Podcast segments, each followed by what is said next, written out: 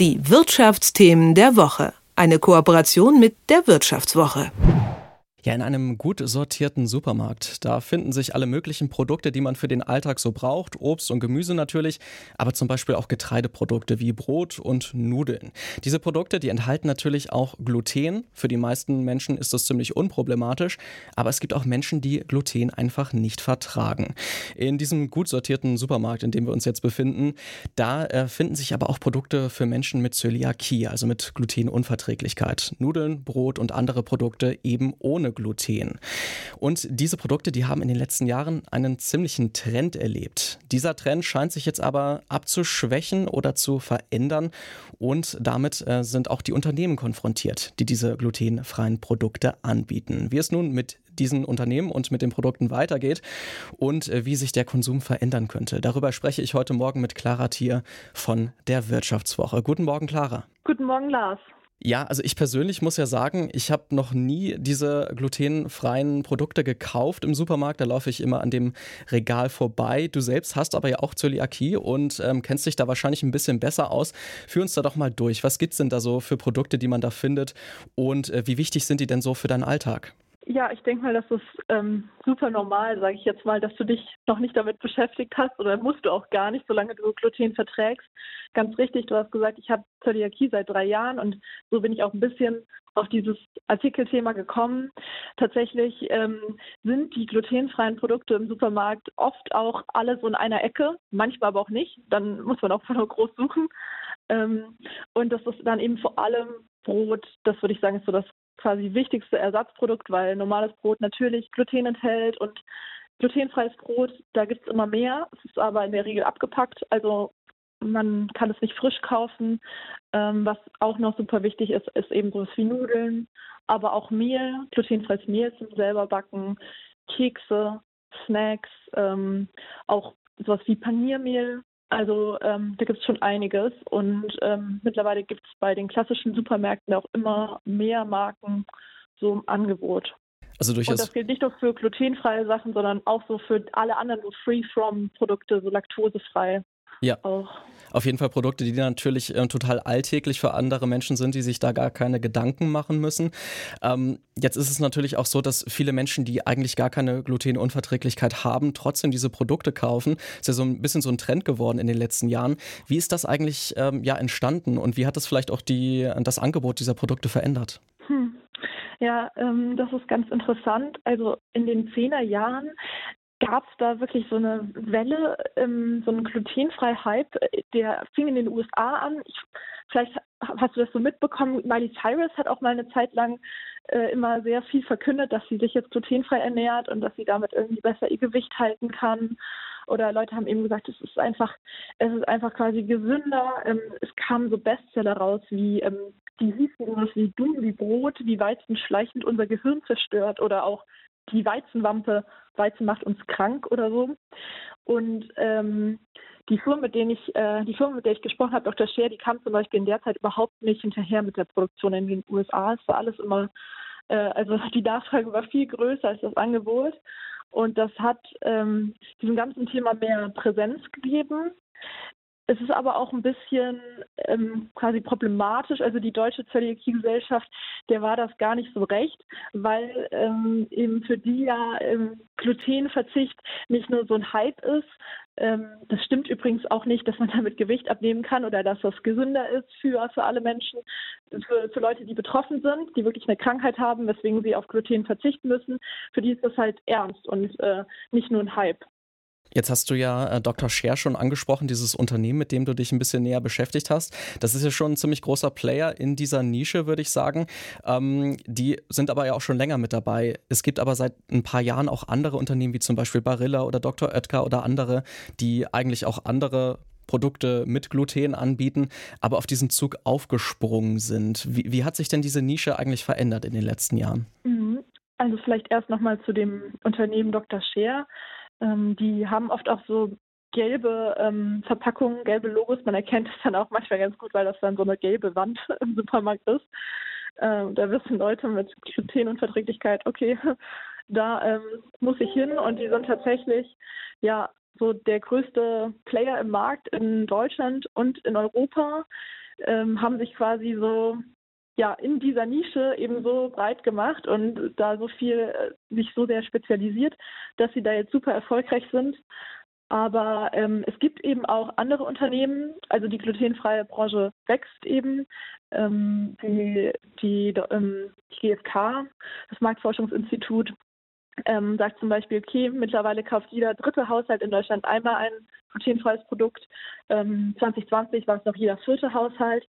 Und das ist dann natürlich auch für andere Unternehmen interessant. Unternehmen, die sich eigentlich überhaupt nicht auf glutenfreie Produkte spezialisiert haben und ähm, dann zum Beispiel wie Dr. Oetker jetzt auch mal eine glutenfreie äh, Tiefkühlpizza anbieten. Oder Barilla bietet eben auch glutenfreie Nudeln an. Und das ist ähm, erstmal auch eben super für alle Leute, die darauf angewiesen sind. Die haben dann mehr Auswahl. Ähm, die Auswahl ist sehr gering quasi im glutenfreien Segment im Vergleich, Vergleich mit allem anderen und ähm, wenn dann eben mehr, mehr Anbieter da reinkommen. Es gibt auch kleinere so Bio-Unternehmen, die dann glutenfreies Müsli oder glutenfreie Backmischungen anbieten. Dann ähm, genau ist es eigentlich für die Verbraucher und Verbraucherinnen erstmal positiv. Jetzt ähm, für so jemanden wie Dr. Scheer ist es natürlich ein bisschen eine Konkurrenz. Allerdings würde ich sagen, die kommen damit noch ganz gut klar, weil die eben so etabliert sind und doch auch ähm, selbst weiterhin auch wachsen im, im Absatz und äh, auch im Umsatz. Also der ganze Markt wächst trotzdem noch und dann quasi ist genug für alle da.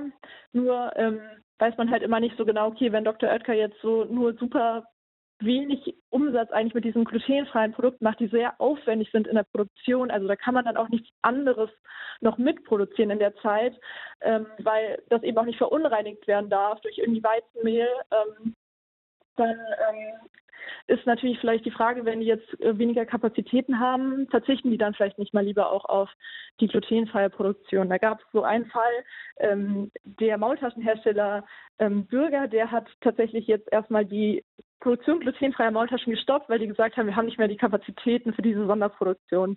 Da waren natürlich alle Leute in der glutenfreien Community quasi erstmal ein bisschen äh, down, weil es gibt eben nicht so viele Anbieter. Aber das zeigt ja schon, dass äh, offensichtlich der Trend sich dann vielleicht ein bisschen umkehrt und die Leute dann doch wieder zurückgehen, wenn auch vielleicht dann die großen Unternehmen ähm, da in der Nische gar nicht dann so erfolgreich sein können, wie sie es vielleicht gedacht haben, in dem Fall vom Maultaschenhersteller. Ähm, aber wenn wir uns jetzt auch nochmal die Gesamtsituation anschauen, es ist ja auch so, dass glutenfreie Produkte ziemlich teuer sind. Ne? Das hast du ja auch ganz gut mhm. im Artikel beschrieben, teilweise doppelt so hoch der Preis. Also das ist ja auch ein, ein ähm, wirtschaftlich ein wichtige, eine wichtige wichtige Frage, wenn gerade wir jetzt mit Inflation und äh, Preissteigerungen zu tun haben, ist es ja wahrscheinlich auch so, dass der Konsum bei diesen Produkten doch wahrscheinlich auch stärker zurückgehen könnte, oder? Jein, also es kommt, glaube ich, darauf an, welche Produkte. Genaue Zahlen ähm, kenne ich dazu nicht, außer dass der glutenfreie Markt im, im Vergleich zum anderen eben trotzdem noch ähm, besser wächst. Aber natürlich trifft es, trifft es die Leute auch und ähm, die eben eh schon viel Geld ausgeben und die leiden auch unter den steigenden Preisen. Und ähm, die Deutsche Zöliakie-Gesellschaft ähm, hat mir zum Beispiel gesagt, sie ähm, haben das Gefühl, dass Menschen weniger Fertigprodukte kaufen, weil die sind eben sehr, sehr teuer und dass eben wieder mehr zu Hause gekocht wird, aber eben auch so Grundnahrungsmittel wie, wie Brot oder Nudeln, da kann man eben auch nicht so gut drauf verzichten. Also solange man es sich irgendwie leisten kann, leistet man das natürlich. Ja. Guter Punkt. Ähm, natürlich sind, sind auch Unterschiede, was jetzt so Fertigprodukte oder diese Grundnahrungsmittel angeht, klar. Ähm, trotzdem, du hast ja auch gesagt, also es war so ein Trend, der sich da in den letzten Jahren so herausgestellt hat, ne? Also Miley Cyrus oder es wurde gesagt, es ist viel gesünder, ohne Gluten sich zu ernähren. Dieser Hype scheint ja ein bisschen vorüber zu sein. Ähm, wohin würdest du sagen, steuert denn die Branche gerade in diesem hm. Bereich glutenfreie Produkte? Ja, also die Branche insgesamt hat sich eben etwas normalisiert, stabilisiert, würde ich sagen. Die ähm, Wachstum ist eher so im einstelligen Bereich ähm, in, in Deutschland und Europa, auch in den USA. Es gibt natürlich ähm, Länder in der Welt, da gibt es quasi noch fast kein glutenfreies Angebot, aber ähm, die Nachfrage, jetzt abgesehen von solchen Hypes, und ich glaube, so ein Hype kommt jetzt so schnell nicht mehr wieder, ähm, hängt ja sehr stark ab auch von der Diagnoserate von Zöliakie oder äh, manche Menschen haben auch noch eine Weizenallergie oder ja äh, eine Weizensensitivität, die ist aber noch nicht so wirklich erforscht. Aber ja, es hängt eben quasi ab von der gesundheitlichen Aufklärung, würde ich sagen. Und ähm, die Diagnoserate von Zöliakie steigt Dunkelziffer ist immer noch sehr hoch. Ähm, es ist übrigens, man sagt immer, es ist eine Unverträglichkeit, aber es ist eigentlich eine Autoimmunerkrankung tatsächlich. Ähm, und ich würde sagen, ja, das bleibt jetzt erstmal so mit dem quasi langsamen Wachstum. Was ich auf jeden Fall ähm, raten kann, ist, wenn man das Gefühl hat, man verträgt Gluten nicht, auf keinen Fall einfach so weglassen und äh, sich dann unnötig einschränken. Man sollte es immer erst sich abklären und auch nicht mit irgendwelchen Selbsttests aus dem Internet, sondern immer zum Arzt, zur Ärztin gehen. Die haben da schon Ahnung und die können einem dann auch ähm, ja, die richtigen quasi Untersuchungen machen und dann weiß man, ob man wirklich verzichten muss oder ob es nicht vielleicht doch andere Gründe gibt. Das waren ein paar wichtige Einblicke auf jeden Fall. Auch zur Tatsache, dass es natürlich eine Autoimmunerkrankung ist und gar keine Unverträglichkeit im eigentlichen Sinne. Das waren die Einschätzungen von Clara Thier. Mit ihr habe ich über ihren Artikel in der Wirtschaftswoche gesprochen, wo sie sich mit glutenfreien Produkten und der Industrie dahinter beschäftigt. Vielen Dank für deine Zeit und ein schönes Wochenende. Vielen Dank. Einen schönen Tag noch. Die Wirtschaftsthemen der Woche. Eine Kooperation mit der Wirtschaftswoche.